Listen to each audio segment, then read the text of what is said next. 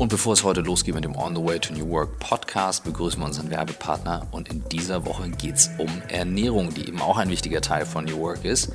Es ist die Firma Froster. Froster ist eben ein Tiefkühl-Produkthersteller aber einer der besonderen Art, denn Froster, und das erinnere ich noch sehr gut, als ich klein war, wusste ich schon immer, Froster hat da dieses eigene Reinheitsgebot und ich wusste es nicht so ganz genau, aber ich wusste, die achten da sehr drauf und tatsächlich es ist eben so, Froster verzichtet über die normalen Regelungen hinaus auf Zusatzstoffe wie Geschmacksverstärker, wie Farbstoffe und Aromen, also wirklich nur das, was ihr auch in die Pfanne haut, ist da auch drin.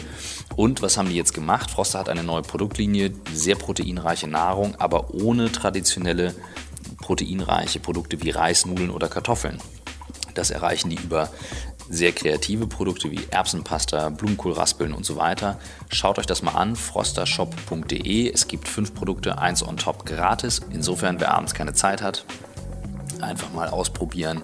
Ich denke, das lohnt sich auf jeden Fall, denn wie gesagt, gute Ernährung braucht man eben auch zum Arbeiten. Insofern, in diesem Sinne, viel Spaß mit der neuen Folge.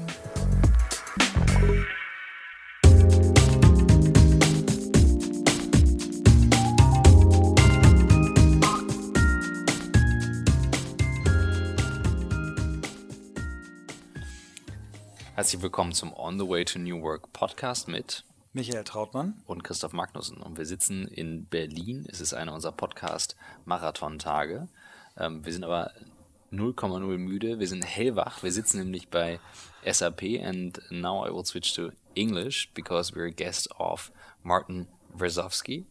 Okay, Perfect. Thank, you. Thank you. I was training. You could uh, have and, a little French end. Yeah, yeah, yeah. I'm learning. It's Polish.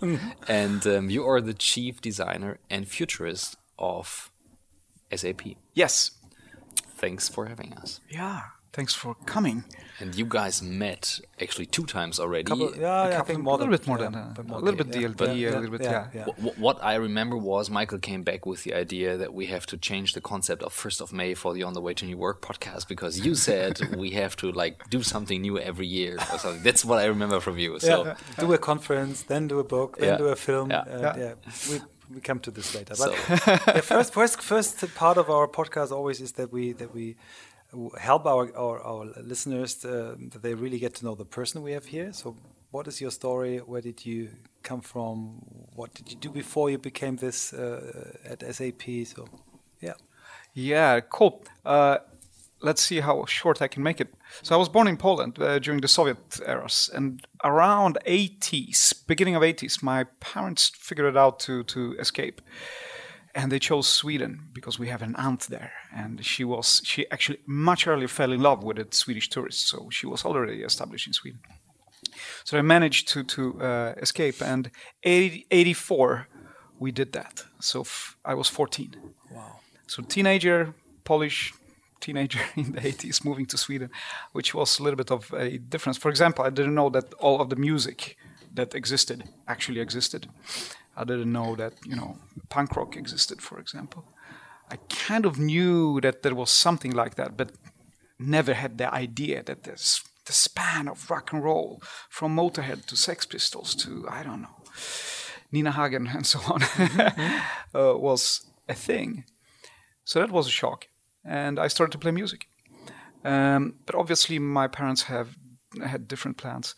Uh, what was your instrument? Uh, guitar back then mm-hmm. and and uh, switch to bass eventually because that's yeah that's much cooler and uh, developed um, that kind of passion for music and especially punk rock which lives even today uh, because of the attitude um, and that I was active in music yeah, almost 20 years. Wow. Up and down, up and down, you know, released albums, mm. touring, to pub gigs and pizzeria gigs, and everything in between you can imagine. Mm-hmm. With different bands and different setups, or yeah, yeah, yeah, that changed. Some own bands and joined some other constellations, and you know, it developed to to a profession um, that I supported with work here and there, and a little bit coming back to school because I had to sort of drop out of of university as well because music was too important. I thought to my parents dismay, you know, because I should have been, uh, you know, an engineer this is why they created this new life, this new opportunity. This is why we left uh, the, the Soviet regime uh, to open new doors. Punk rocker. Come on, what's wrong with you? But uh, th- th- but that that sort of music was my the best education I ever had. You learn to how to drive a band, which is an entity, how to get along with other very strong-minded people, how to print a T-shirt, how to promote it, how to make a poster, and how much you should uh, take for a ticket. You need to learn that. Mm-hmm. so so that's what we did.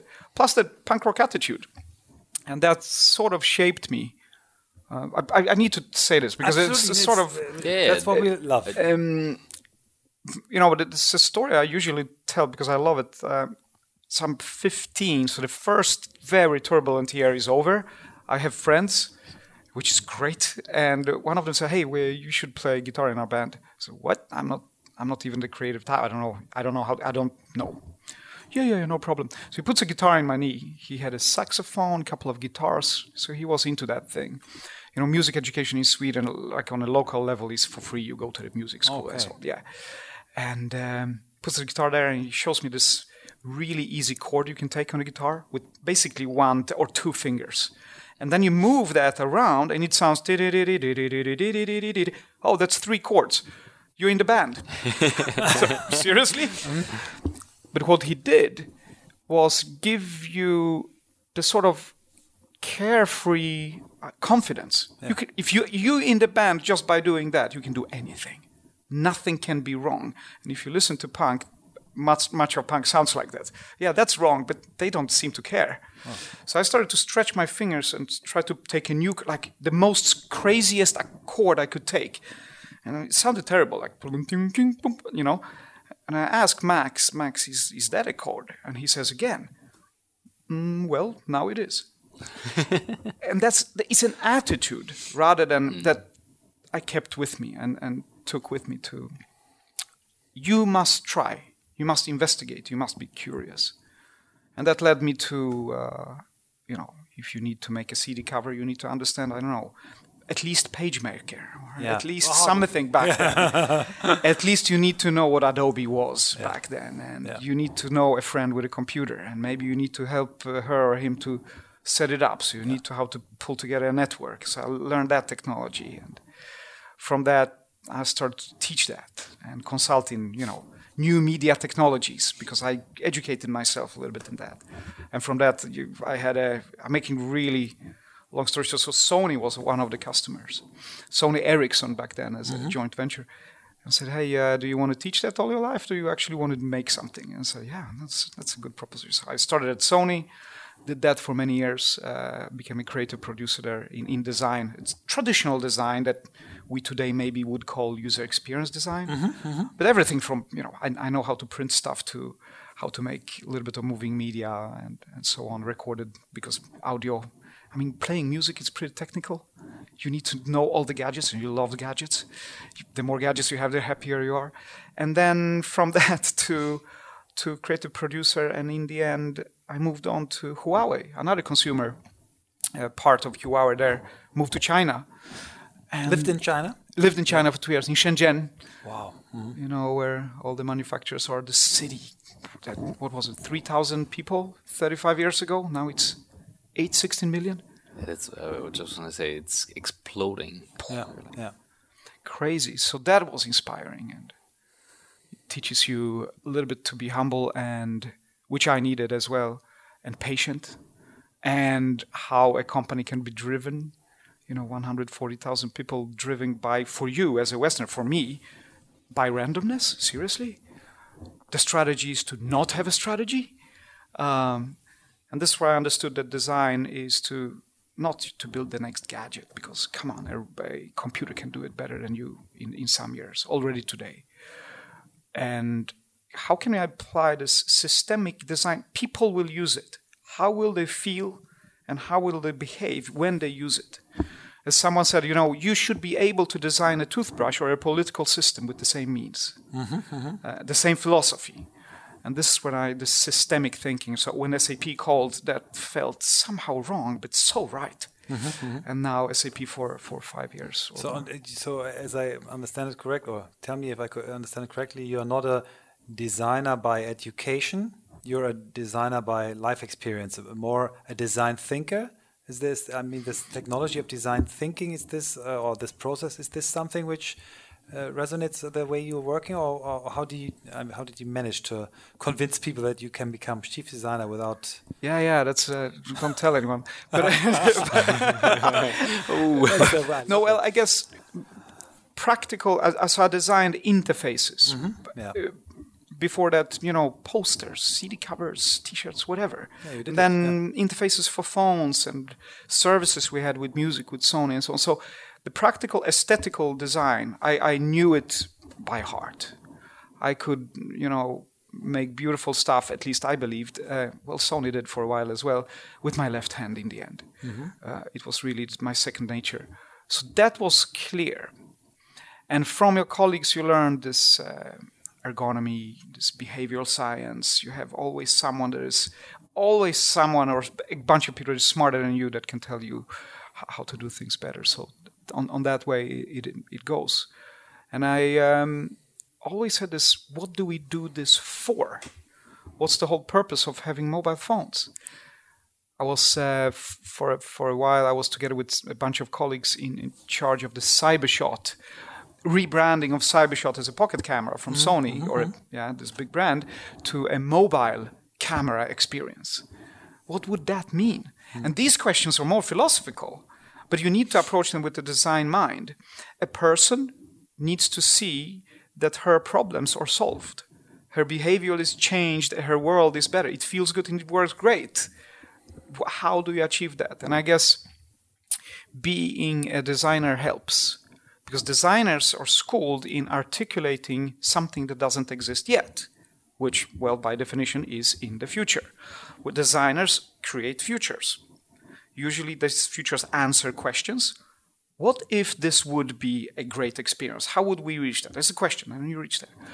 But you brought up something else, design thinking, which is this uh, method of uh, innovating stuff from Stanford that mm. IDEO foster yeah. th- mm. th- through the world.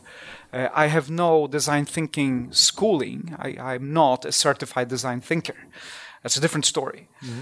And also, already at Huawei, I worked with strategies, long-term strategies, as long-term as the Huawei could imagine, which wouldn't be so long-term. Actually, they're very opportunistic. That worked yeah. super well for them. Mm. I mean, it ended that we. I hope I contributed at least a little, little percentile of that. We ended up as a third biggest uh, volume-wise uh, uh, player on the market in consumer goods, which was a good achievement because uh, just two years prior that they were number eight, which is not even on the list, yeah, as yeah, you know. It's yeah. you know Apple, Samsung, and then who knows? Yeah. now we know who's the. Now we know. Yeah, yeah, yeah. And uh, but this uh, the, the, was the next step then SAP. I mean, uh, SAP is a B two B brand. It's a mm. totally different. Uh, it's uh, it's a software. Um, what was the reason to join this company? I mean, we're very proud that we have a company like this in Germany, but um, most valuable brand. I know. Since since uh, yeah, I know. The third brand is half at the value only BMW. Yeah, yeah. You, SAP intriguing because I was an SAP user uh, years years earlier with older systems that Sony uh, Ericsson used. They should have upgraded many many years ago, but it, so I have the okay and someone explained to me, no, it's not just a salary or project management or a um, vacation system that you fill in that and you, it goes to your boss. We, it's an IT solution. Ah, okay, what is that? So the consumer thinking, individual thinking to the systemic thinking was intriguing. It was almost like, you know, back to this childhood dream I will change the world. this punk rocker thing. Yeah. We're doing this to change the world. Really? Yeah, well, welcome to SAP. If you make a difference here, you make a difference for, I mean, come on, we're touching almost 80% of the world's transactions. It, if you make a difference here, you make difference mm. for, for, and it better be good, by the way. So accountability comes in, which is back to this, you know, if you have a world movement like, like rock and roll, to save the world, save the planet, here's the opportunity.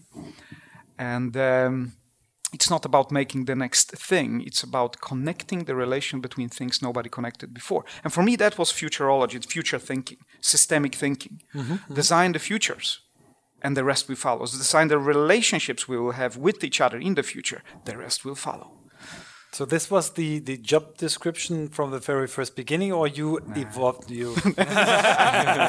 Stupid question. Know. You know how it is. I mean, I, I, guess many of the listeners as well. They find themselves somewhere in the already in the twenties, thirties, forties, and they they made their job up, right?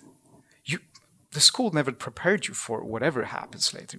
Okay, everybody knows this you need to rewrite to be always alert and curious and, and satisfied and also know exactly why you're frustrated you need to know wh- what would i do instead there must be a job description somewhere but aren't we since five to ten years entering an era where there is no plan anymore everything is emergence i usually say the opposite to stability is not instability or chaos which scares the hell out of people yeah.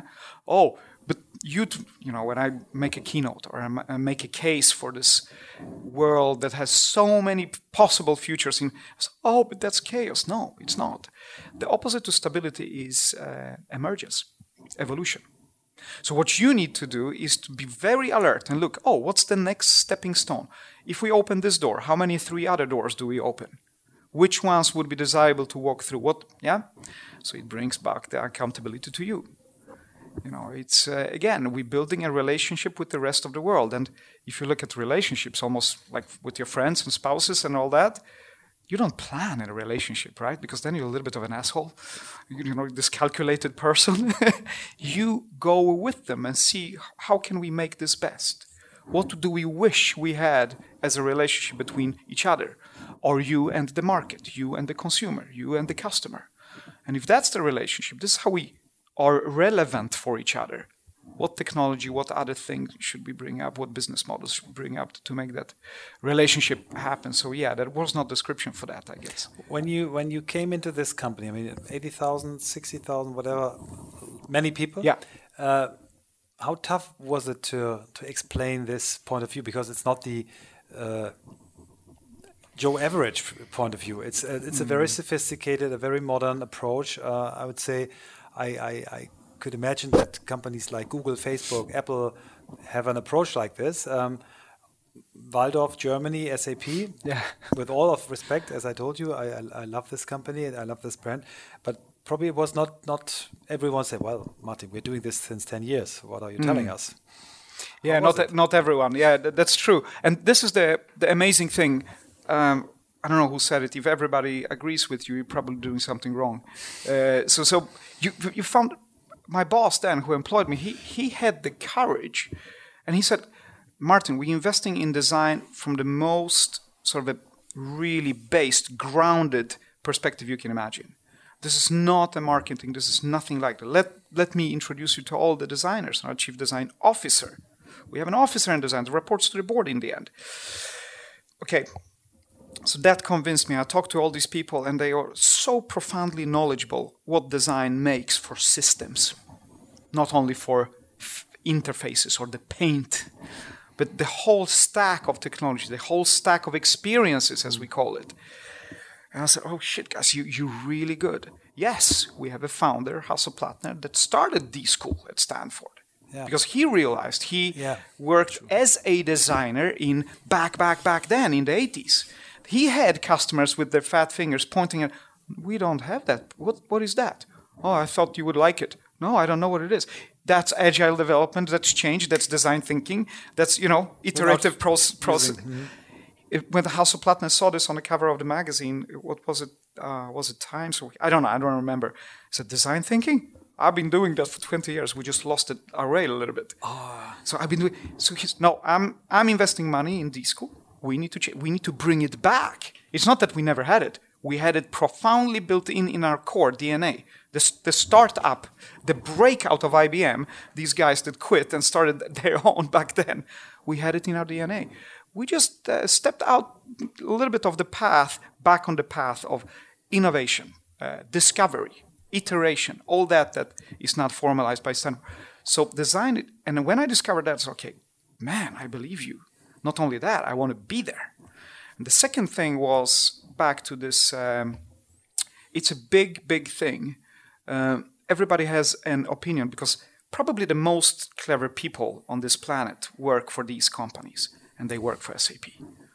You know, if you want an expert on, I don't know, how radio waves affect the office furniture, there's probably someone that has a really good paper about it in S- within SAP, and you can call her. So I was thinking, man, I mean, I'm at NASA. Mm. I'm at the NASA of work. Wow.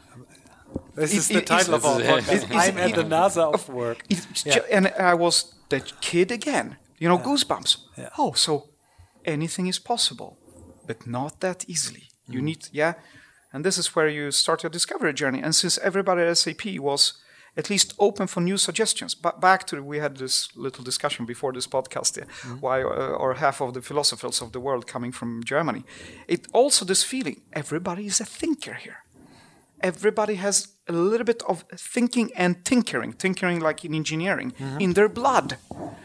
I, I, I, have so much to learn. So it was yeah, long answer to a simple question. Why did it start at SAP? But it is a giant. It is 47 years of history. It's a 47 years of changing the world of work through software. And it's hopefully another 10, 20, 40 years of profound change for something better. And it's up to us. And when it's up to us, I felt like this punk rocker. Wait a second, I am on the barricade. What do we do now? Mm. Yeah. Cool. Wow, that's a that's, a, new perspective. That's a picture. Huh? That's a complete new perspective. Let's buy stocks tomorrow.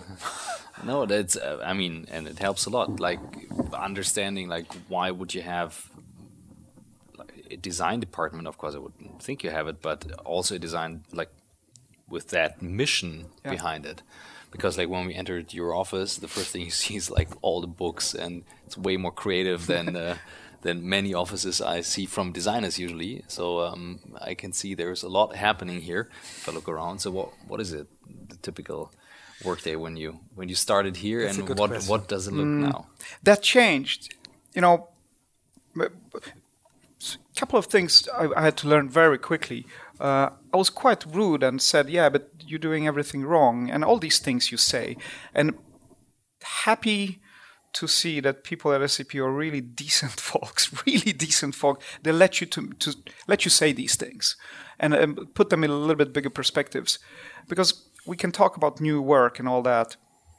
However you twist it, the progress of science, engineering into society and different layers in society into politics, democracy, progress of humanity is built on thorough work and planning. All the industrial revolution builds on repeatable results and Ford and all, you know, creating and working industry.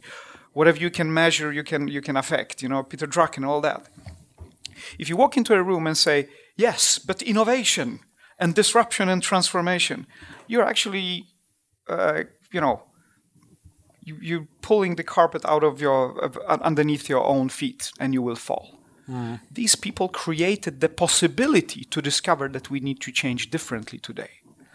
And we will always need to be these folks, these engineers, to keep the promise, deliver according to the plan, because there is a hospital running out there that we run. There is a supply chain that cannot fail, because that drives that and that part of that country this is really important. That's one. There are designers that need to think about exactly where to place that because this goes on an equipment where the failure rate can only be 0.001. Mm. It cannot be, yeah, if I click there and there, who cares? This is not, yeah, your everyday website. These are critical systems that we also run. We also run, you know, everyday websites like iTunes and so on. But that you need to appreciate that the next step is why do we do this? What's and I usually bring this question since a couple of years to me, our customers, and our partners. Why are you relevant 10 years from now? Okay? Good question. And the reason uh, I'm bringing it so hard, if you cannot describe it pretty eloquently, well articulated, say almost like a design brief or engineering brief, you will not be relevant 10 years from now. So you need to be able to write it down. That's future design. And if you go to your design colleagues and they're working hard with the engineers on something that will be released just four weeks from now, a month, That's also in the future, right? Everybody's working for a desirable future. Is it four weeks from now or 40 years from now? It shouldn't actually matter, but it should be connected. And this is what I think was the biggest challenge. We all working for the same thing. We take small and really big decisions every day, like vectors, with a strength and a direction, yeah? Like in math. Do they point in some kind of a spectrum of desirable futures, or are we just taking chances? Are we designing our own futures, or are we waiting for someone else to, to hand them to us? Mm-hmm. And we hope we like it or we don't. So that was the bigger, biggest discovery that there are layers, there are horizons of, of, of uh, uh, innovation. And this is where I already at Huawei, this big company, when I worked with strategy, left hands on design because I discovered all these colleagues are so much better than I in doing that. And they are in love with that process of hands on designing. I'm in love with where are we headed. And you can call it innovation, you can call, call it transformation, um, for me, it's still design. But so this is why I kept this design chief designer. You, we can exchange it any day because uh, that's not the hands-on traditional. And I think the role of the traditional design is changing. We will see designers in politics. Mm-hmm. That's what I think because you design the futures for, for example, a society. Yeah? May it be a country, but you, if you're steering and making laws, which is your design buttons, for, and, and legislation and, and outlooks and visions, I mean, who designing Europe 2035? Where's that design brief? Have you seen one? No. No, I haven't. Yeah, we, we, ju we, we just see the the deconstruction. Yeah. brief. So it was, it was, not a proper brief. It was just a bet. Uh, well, what do you want? Brexit, mm. Remain. Say what you want. It was no brief. It was just a. so what what um what I'm thinking of, you you said we're in times, and I strongly believe that that where you cannot have a plan. Nobody has a plan. Like mm-hmm. it's it's going so fast in many directions, very complex, and the the way you work as a designer can help to tackle also that future. Is that also a way you would direct it? Because I'm always looking into there are so many things in technology happening The curve is taking off exponentially in, in many areas. And you said at Huawei you didn't have a strategy, and it looked like you were like mm. walking left and right, but obviously you didn't. So, how is design helping in that future, or is it helping, or is there any anything mm. else for a company, especially also like SAP? Yes, that, that's a great topic, um, and we can almost leave design. We can use design, but we need to remember we, that we use that as a um, structuring of a spectrum of possibilities to go to. Mm-hmm. Uh, you can call it innovation. Mm. Yeah, some would do that. You would call it ever growing transformation need. Well, you can also call it design. Let, we will change that, but let's call it innovate. Why do you need innovation? Uh, or innovate a curiosity. Why do you need this uh, acceptance of, uh, or you need to love change, embrace change?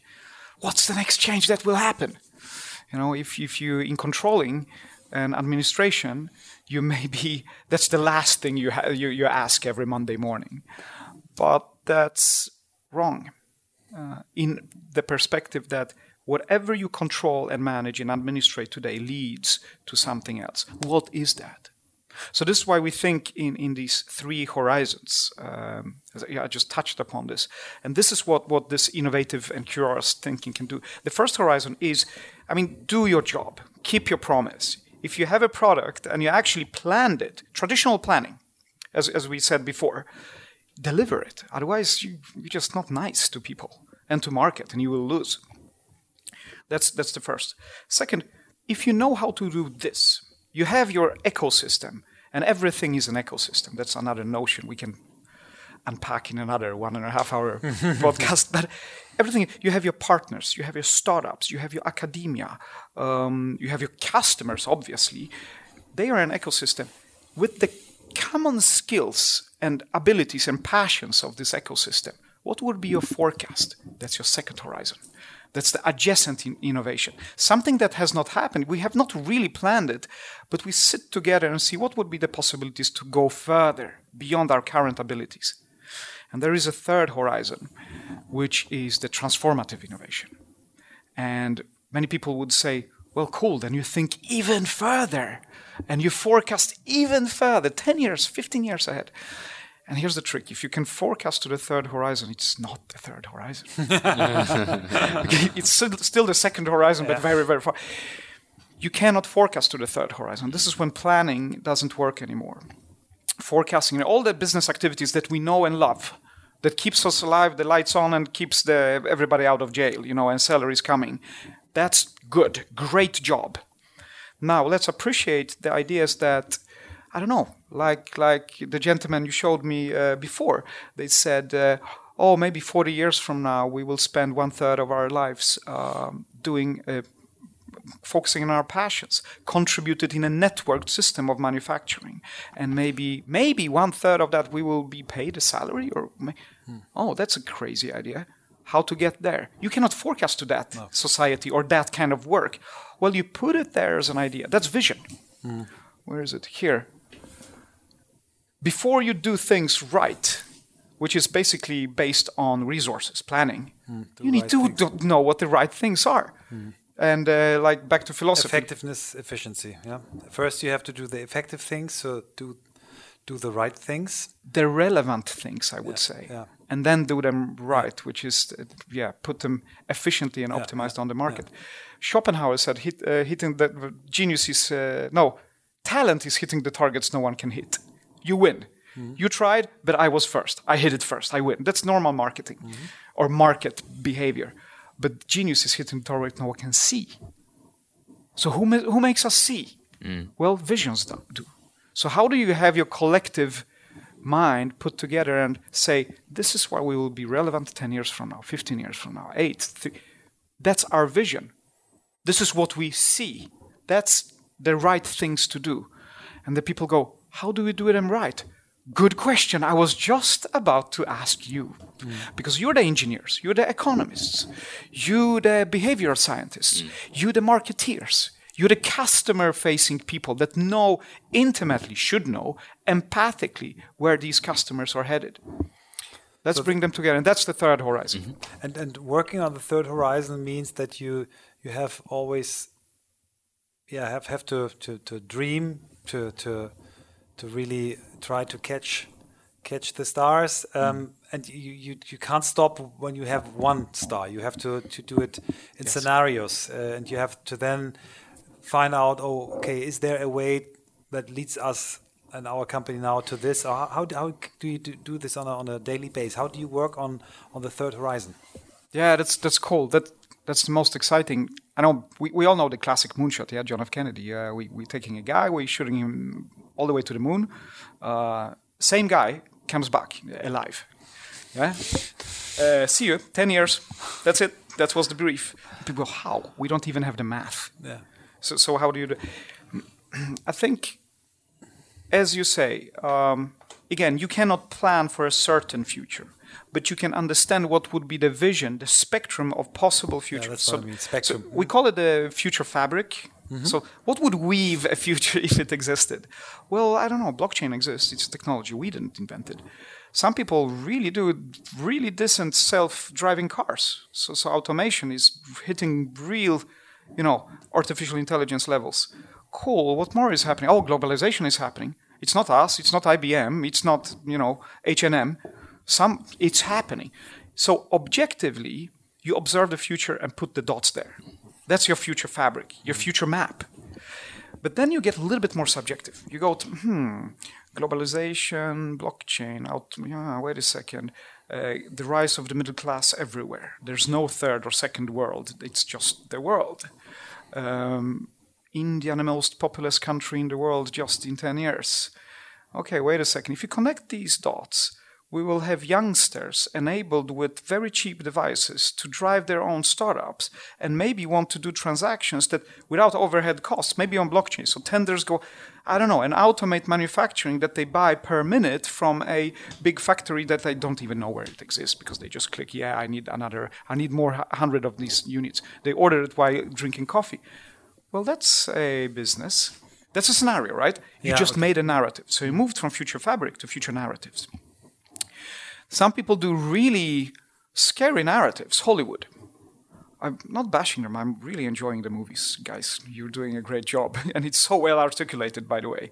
Your design briefs for the futures are the scariest ever, but they are just not likely to happen, and they mess with people's brains. So what we're trying to do from these possible futures, all possible futures, the hundreds of them, thousands, which are the desirable ones?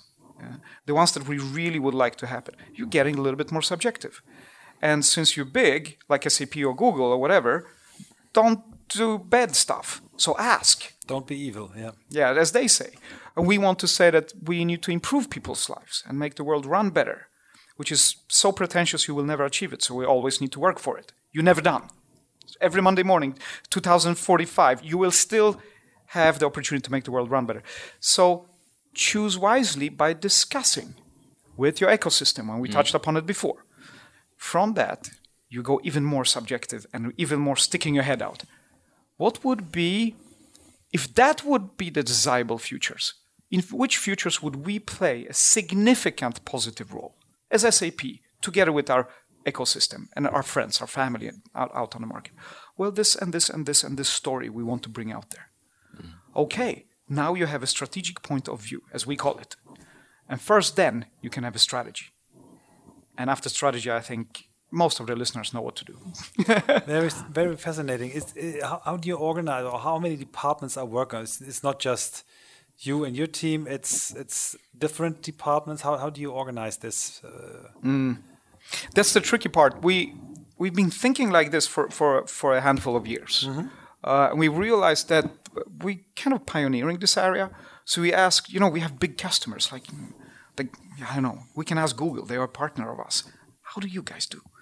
You know, uh, okay, you talk to customer. Okay, we talk to customer all the time. Ah, we did this, that worked, and actually this department, that department still don't talk to each other. I say, yeah, we experienced that too. All this human stuff happens. Uh, you need to restructure, reorganize, and then you have to encourage people, guys. We will not reorganize you because you need to deliver in the first, touching the second horizon. You need to be left in peace. And they say, yes, we love it. But hi, guys, you maybe you, you need to, if we don't reorganize you three times per year, you should be worried. Because then we're not innovating an approach to see the next door, to open next door, you know, emergence and evolution rather than planning. We're just planning. So th these discussions will be ever ongoing, and we reach out to as many as possible. I think we made an impact that is positive, a little bit of a success with this kind of thinking, this vi vision thinking and strategic thinking long term since uh, uh, Jürgen Müller, our boss, became an executive board member just the 1st of January. So it's fresh. And uh, we aim to uh, bring this kind of thinking to 90,000, 95,000 something people. Our women and men in the, the thinkers and tinkerers that will bring this, you know, around the world better exactly to these future stories that we want to see. This, yeah, the content of it, which which is the three A's: the automation, the augmentation, and the autonomy of of, of people at works. So and these are the, your three three pillars or drivers, or yes, how, yeah, okay. Yeah. These are the, and they together, the three A's, lead to a fourth uh, result that drives you even further, and that is if you have the mundane, the repetitive, uh, some people call it the bullshit work, automated. If your ecosystems are ever more complex because the world is growing, I don't look at Alibaba and Amazon, how they get all this, all that network together. that will be even more complex. If you have that autonomously, self-organizing, that's the second A, and you as a decision maker augmented to superhuman level of decision making, because well, machines, human ingenuity and machine intelligence, we call it. Well, then you can focus on something new you say just save time. For example, why am I here? What should, how can we engage and build new relationships with the market? Why would be relevant three, five, ten years from now? So you can look at your purpose and maybe start to quantify and qualify your purpose to your market, to your stakeholders, and to your shareholders even. So these four pillars: the automation, the augmentation, the uh, uh, autonomy, and the new markets and business models driven by your purpose, belong together in this machine intelligence, human ingenuity in an ever, you know, more symbiotic, empathic way of working together. That's what you what you try to train into ninety five thousand heads of the company. I just started. I hope they don't hear this podcast before. you tell us when we can start. This yeah. We're very flexible. no, no, but we've been talking about this for, for a year. We we think it's a new kind of an intelligence at work, or smartness, or human ingenuity, machine. yeah, we call it the intelligent enterprise. We need to call it something, and I kind of like it uh, because enterprise you know, enterprise is for me almost. I'm not an English speaker. This is my yeah. second, third language, but it's almost. It's very close to adventure. Yeah, it's. My, I, love enterprise much more than just company. Company. Yeah, yeah, me enterprise too. Enterprise is is something which is yeah, it, it's just brave. It's it's yeah. uh, seeing new horizons. Yeah, I love it. Who was it? Was it Richard Branson that I forget it? It was something like this. Uh, you know how we say sometimes to privately we say, yeah, but that's not on, none of your business which means none of your business. It doesn't mean that economically, it's almost personally. You know, color of my underwear, that's not your. Uh, by that, we mean we should take business as personal business, and enterprise should be as adventure. Mm. And this is what we are on an adventure here, and we're discovering where we should be. And we think these four dimensions will support this new intelligence at work, this intelligent enterprise. And in the end, will support this classic, you know, platforms, technologies, applications working together to make you superhuman, to make you autonomous in a network, to make you augmented and, and automated so you can focus on, on new adventure. Mm. Hier kommt die kurze Werbeunterbrechung. Es geht gleich weiter mit dem On the Way to New Work Podcast und wir haben in dieser Woche ein sehr cooles Produkt dabei, beziehungsweise eine sehr coole Firma, Son of a Taylor, ein Unternehmen aus Kopenhagen. Und was macht Son of a Taylor? Ihr bekommt dort maßgeschneiderte T-Shirts. Das ist ein Fashion Tech Startup und ähm, klar, ich weiß nicht, wer das von euch kennt, also ich trage sehr viel T-Shirts zum Leidwesen von Michael, der ab und zu mal sagt, ich könnte mir auch einen Anzug rüberschmeißen. Nein, ich trage sehr gerne T-Shirts und tatsächlich ist es so, dass ihr bei Son of a Taylor mit Hilfe von Technologie euch ne, vermessen lassen könnt sozusagen und dann wird das Ganze genau auf euch zugeschneidert. Und wer von euch gerne coole T-Shirts trägt, die auch gut sitzen, für den ist das das Richtige, schaut es euch mal an. Gerade wenn die Standardkleidergrößen von S bis XL nicht jedem Mann von euch gerecht werden. Und ihr kriegt unter sonofatailor.com slash newwork mit dem Gutscheincode newwork19 auch noch ein Rabatt obendrauf. Also einfach mal reinschauen. Das ist das Produkt und jetzt viel Spaß mit dem Rest der Folge. Wow. I'm just thinking of um which companies? I think it's Microsoft. I wasn't too sure where where um, the CEO. I think uh, I think it's Microsoft. Satya Nadella mm. um, actually changed the strategy from like one word Windows into two words cloud and AI. I'm, I'm, now a bit I'm now a bit uh, black and white, but that's basically what he did, and it was a very bold move. But he paired that with, um, and a lot of people from Microsoft say that actually now from going away from being a knowing organization to becoming a learning organization. Like way more into like we don't know where we're going but we have to let go of this knowing attitude. We know that's the strategy we know where we're in 10 years.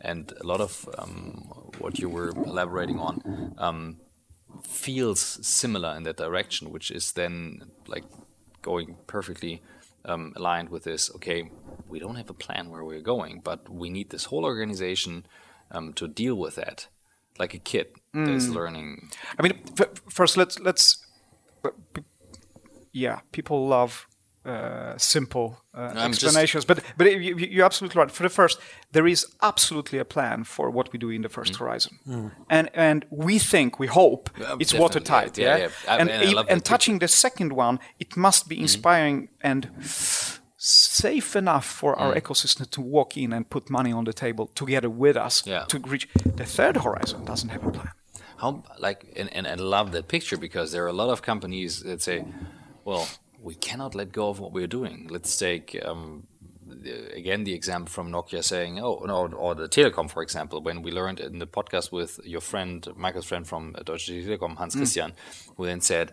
hmm we actually allowed everyone internally to use WhatsApp. And I'm like, what did you do? you like you made billions of profit with the text message. Like, what are you doing? And and he said, yeah, but that's reality. That's what's happening.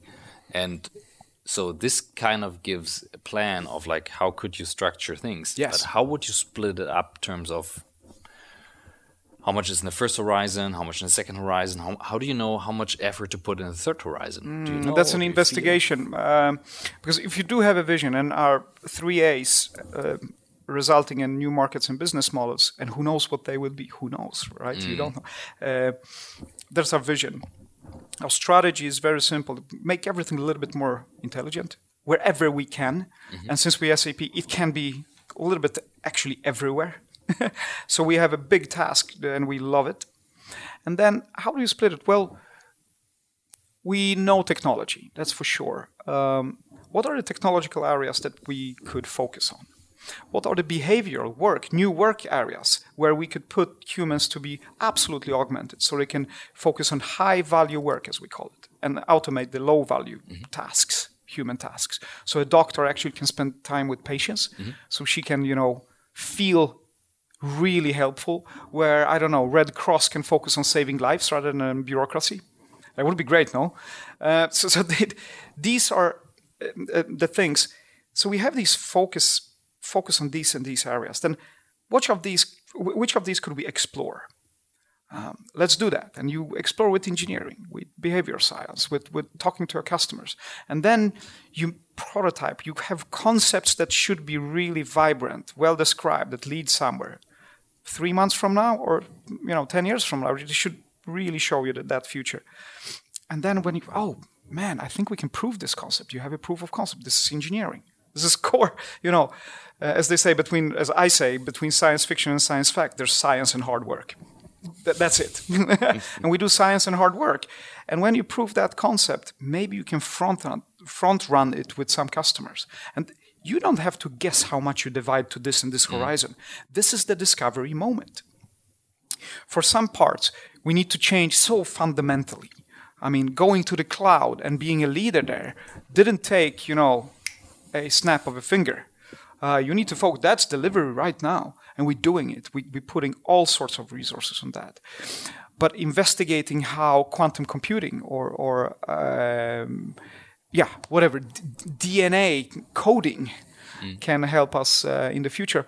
These are cutting edge, uh, curious investigations that inform us only. And we don't have to be 10,000 people to do that. But we need to have the awareness to put it on this future fabric. It must be a dot, and someone will explain to you what it could mean for us in, in the future. So it's a very fluent story. Mm. And I don't think we know uh, how that is split. We, we go as we see the future mm. develop, as we want it to develop with yeah. our ecosystem. I, I, I, really like the concept of the three mm. horizons. Mm. I, I heard yeah. in, in my industry, in the marketing industry, I heard a similar model uh, that uh, Coca-Cola is working since years. They say uh, there's a rule. I don't know if it's still in place, but uh, a friend of mine who was the marketing director told me. So we spend 70% of our marketing budget for things where we really, really know that they mm. work. They help to sell us our bottles for sure. We knew the the performance indicators and so on. We uh, spent 20% of our marketing budget into things where we're quite sure we have a good guess that it works, and we spend 10% of our money into things where we have no fucking idea if mm-hmm. it works. Mm-hmm. I think this is something which is just marketing, but uh, it's this. It's it, I can I, I can compare it with this uh, three horizons, and I like the concept that you don't. I think companies which are spending hundred percent of their attention for their first horizon, they yeah, they can come into risking trouble. Huh? I mean, their business. And if I, I, learned this when I was the first time uh, in, in, Menlo Park at Facebook, and I, I, entered the building, and there was a big a poster uh, which says, uh, "If we don't create the thing that will case, uh, kill Facebook, someone else will." Mark Zuckerberg I said, "What? That's what he said. We have to. You have to create the thing that will kill." And yeah, I think you need you need. Uh, Definitely a good comparison. Uh, yeah. It's almost like a scale of these uh, three horizons with, with the axis, you know, market acceptance and technology maturity. In the third horizon, market doesn't know what you talk about mm. yet.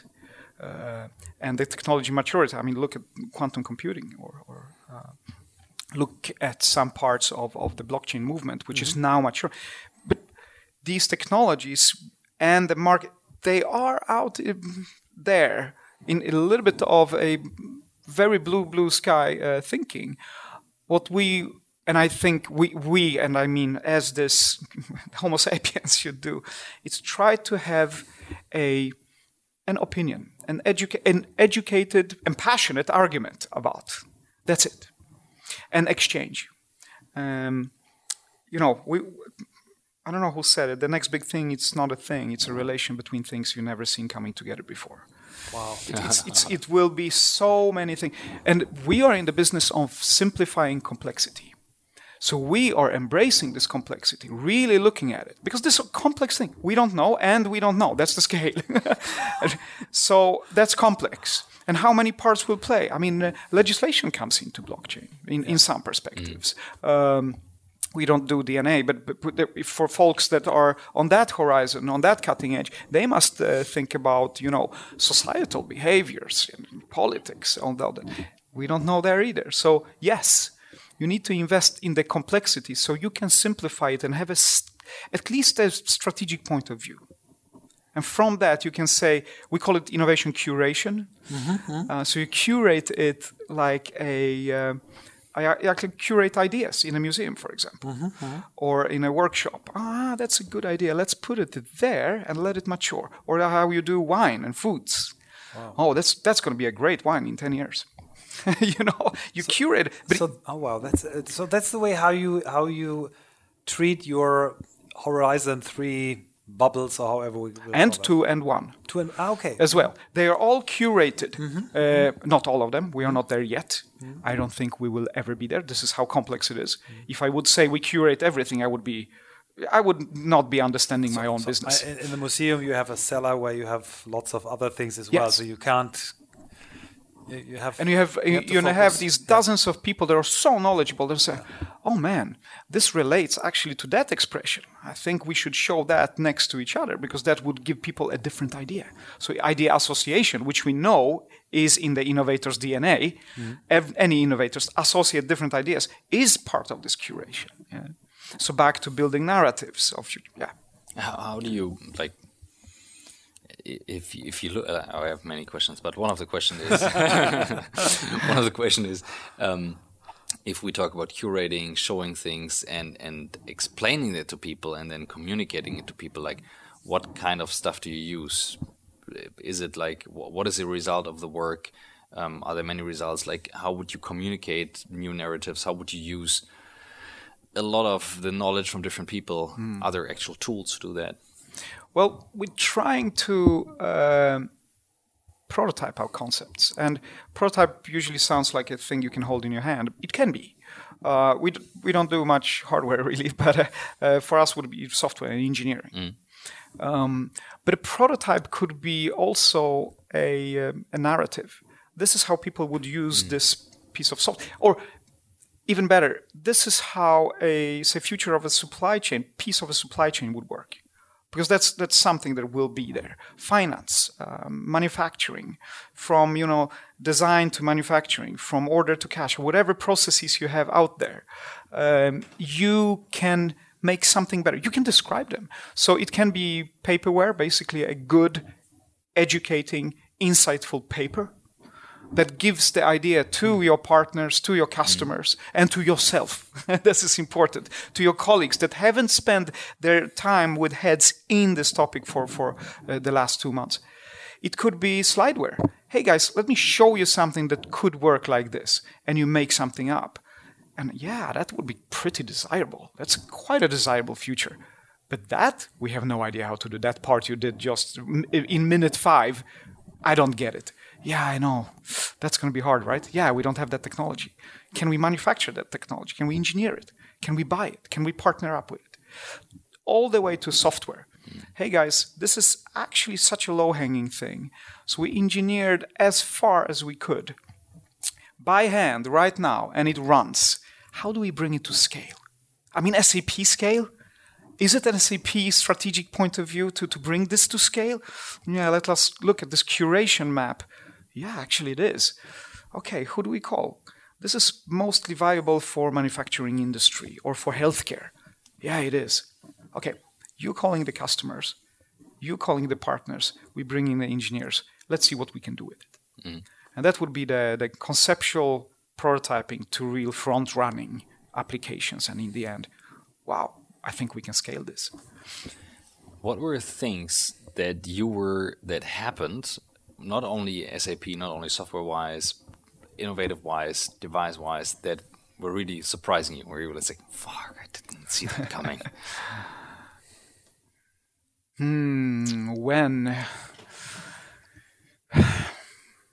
it's so hard to unlearn. You know, once you once you're surprised, yeah, yeah, and then yeah, you accept, and you don't remember that you were surprised. You take it for granted. You know. Ah, let's see.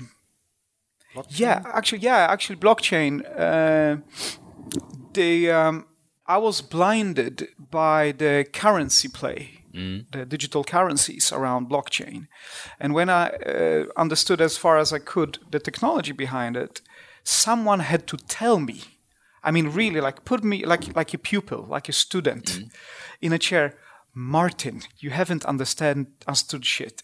This is actually a network that educates itself about its own knowledge. Mm. A car knows where it's going and why, not you. Can you? Ah, it was like that was mm. a new door. Uh, I remember that moment, and it's still. You know, I talked with a uh, entrepreneur from Brazil. She was talking about. We were talking about this DNA spray so, oh, yeah. So, so you can uh, mark. We obviously talked about the first use case, which was spraying at thieves in retail when someone lift, shoplifting. You have to, so you have to explain it. Sorry, like you say it, but yeah, I know. Could, you mean it's, it's, it's, a spray that puts a DNA on your jacket. Ah, okay. Yeah. So and DNA is unique, yeah. like a fingerprint. Yeah, yeah, yeah. But since you put it in aerosol, it's really easy to distribute. It doesn't have to, you know, shoot paint or so you paint it. So oh, that blue guy over there. Yeah. No, it's invisible. You don't know, so you don't even hide besides the guys say, yeah, we have you on camera and you sprayed and actually, yeah, your jacket says you were, yeah, that's that DNA. So she said, how about spraying, you know, vegetables? Brazil, big manufacturer of, of uh, produce to eat. And if the farmers overproduce one year, they the prices go down. That's too bad. If the rain comes, they're out of business. It's not like they can afford a big insurance with a bank, especially if you're a farmer that owning, you know, just five acres over there. You don't belong to this big industry. Mm. How can they buffer? So, well, you spray every kilo of carrots, of beets, whatever, um, potatoes. So, you know, I did that. That goes to a bank, bank of foods, and I get that as a buffer on blockchain. Yeah very loose thought. I know some of the listeners would kill me now for this very abstract thought, but this this is where the doors start yeah. to open, and you oh, I need to unlearn again mm-hmm. what this could be uh, used for. Yeah. And you just said it's so hard to unlearn. I mean, to find something where you think like, ah, I didn't see that coming, because many people then think afterwards, oh, of course we have the iPhone for 15 mm. years. I'm like, oh, it's 12 years old. How does it work? But how do you unlearn? Yeah, I think is for me it is to observe stuff I usually don't observe. So I have a really hobbyist, I need to stress that, interest in neurology and uh, behavioral science, especially in human biases. You know, we take stupid decisions as humans sometimes. Mm. We uh, make choices that are closer to us rather than the better for us. I mean, retail knows exactly how to play that game. You know, mm-hmm. they place the chewing gum just when you're leaving the store. Yeah, sure. yeah, do I need chewing gum? And the hands just pick up one. You didn't even answer that question because we bias to this mm. indulgence or whatever. This is superhuman, uh, not superhuman. This is very human. Um, so I'm looking at that because maybe that gives me a new angles. Uh, how do we take bigger decisions? Should I employ that supplier? Um, should we present ourselves uh, with the proposition to the market now or three months from now? Because you always want to, let's go to market, damn it, we just spent, yeah? Mm. And so on. Maybe you're biased. Maybe you should have your team meetings in the morning because you're a better person in the morning than in the evening. You know, in the evenings you're a little bit of a drag, you're a little bit tired and so on, and people don't want to listen to you. In the morning you're a sunshine. Who can tell you that besides your friends that know you? How about a system that learns about you and from you safely and securely? Okay, let's say that. Mm-hmm. uh, without policing you and become your best friend. And we have this uh, uh, system that we just started to investigate. We call it the Copilot. Um, that actually, actually, you can ask, "Hey, uh, I have a problem with a couple of suppliers. Do you have any suggestions?" And since you're looking at this piece of your, say, equipment or offering to a market, we can feel the context in the background and suggest the suppliers that would be viable whilst this one is offline or maybe not available or out of stock. So it's it's AI not artificial; it's augmented intelligence. Augmented intelligence. Yeah. That that's I, I really. Pro- who said Kevin Kelly maybe said it. Someone said it that mm. you know it's not mm. artificial. That's yeah. that's nice and good and technical, but the smartest app in the world is the one that makes you smarter. End of story. Yeah. Mm. There's no other description. There can be fantastic app and mind-blowing technology. You understand or only half of it. If it doesn't make you smarter, it's not smart. Yeah. So it, it must augment you. This is why this A is, is so important. Augmented humanity. So I'm, this is how I'm trying to unlearn by the read stuff I really don't understand. Very cool. so this this leads us to to our question. Where did you get inspiration? Do you have books where you say, well, if you if you really want to understand me, you should read this two, three, four, five books. the, the, ta the table is uh, uh, much, again. It's so hard to remember. I I was really impressed um, by Yuval Harari's books, all three of them. You I think read many, all three. Yeah. Yeah. And I will read them again now. I listen yeah. to them. I can't read really. I don't have the attention span. But yeah. when I'm walking yeah. and so on, books really. Build a world in my head. I, I, I, had two of them. I, I, started with the future book, then then with the uh, 21 lessons, lessons. And, and, now I will start with his first book. I don't know why I did it this way around, but they work uh, amazing, independently. Amazing, amazing books. That man did his homework, right? Yeah, yeah.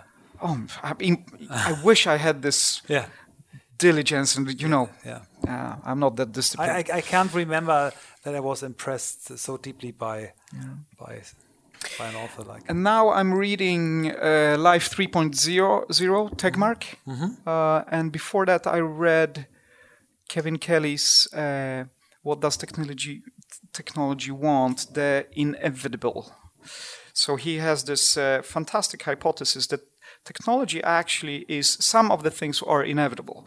He takes the example, you know, someone could say that they predicted the iPhone, but they would be wrong. But what they predicted was that we would have more computational power in our pockets and communicate peer to peer effortlessly and for free.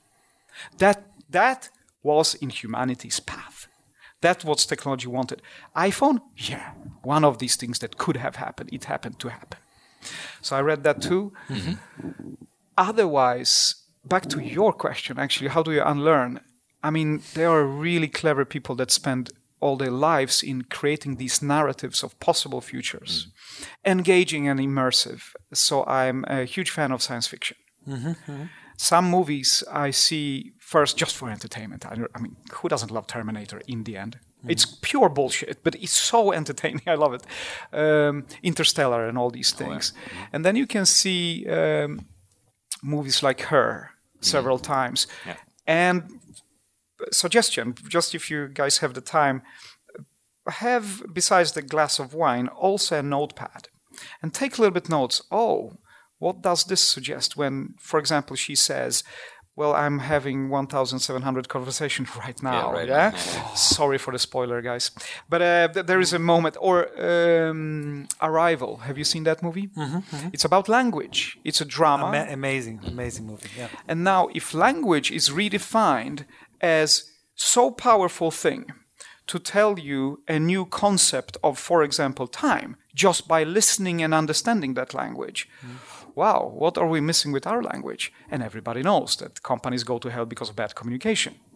So, how can we approach language? And we know also that language to language communication between us and systems, well, let's start with stupid chatbots, but actually have decent conversations with your business, this is, by the way, one thing we want to provide, that is based on language. So, Arrival takes you out of your comfort zone to what language could mean and maybe unlearn something in the, in the end.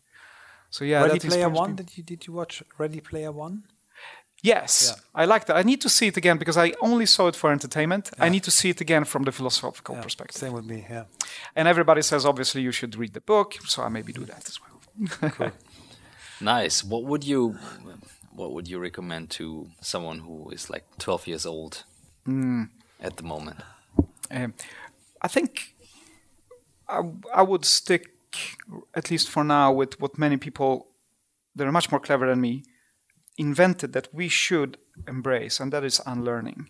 Or do not learn something maybe so vertically that you become a very specific uh, expert on this little sliver of a, an occupation, for example, uh, legislation. If you as if you're 12 and imagine yourself as an expert in taxing, international taxing and laws in this specific perspective, there will be an AI that will do that. But if you're interested in relationship between people from an economical perspective, that's a much broader field where you also touch relationships, so psychology, behavioral science, uh, politics, uh, finance. You need to understand that. So be curious. Uh, that's that's the important thing. Back to punk rock. We need more rock and roll in business. So how can you shake the boat and your own boat? You know, like Motorhead did, like the Ramones did, and Dead Kennedys back then. Like we discussed Kraftwerk. How did they come up with that idea? I mean, it seems out of the blue, but it isn't. It's a remix of life. They kind of borrowed a little bit here, a little bit. How can you be a fusionist of ideas rather than follow one simple idea? How can you be orchestrator and organizer of these ideas for, your, for yourself? Because whatever you learn will be known and evenly distributed just five years from now. Where are you then? What's your next step? So how you learn to discover. That's that's the biggest learning. Wow. Thank I you very, very much. Just say it was amazing. yeah, thank you. I didn't promise too much, huh? No, not at all. thank you, guys. Thank you. Man. Thanks for your questions.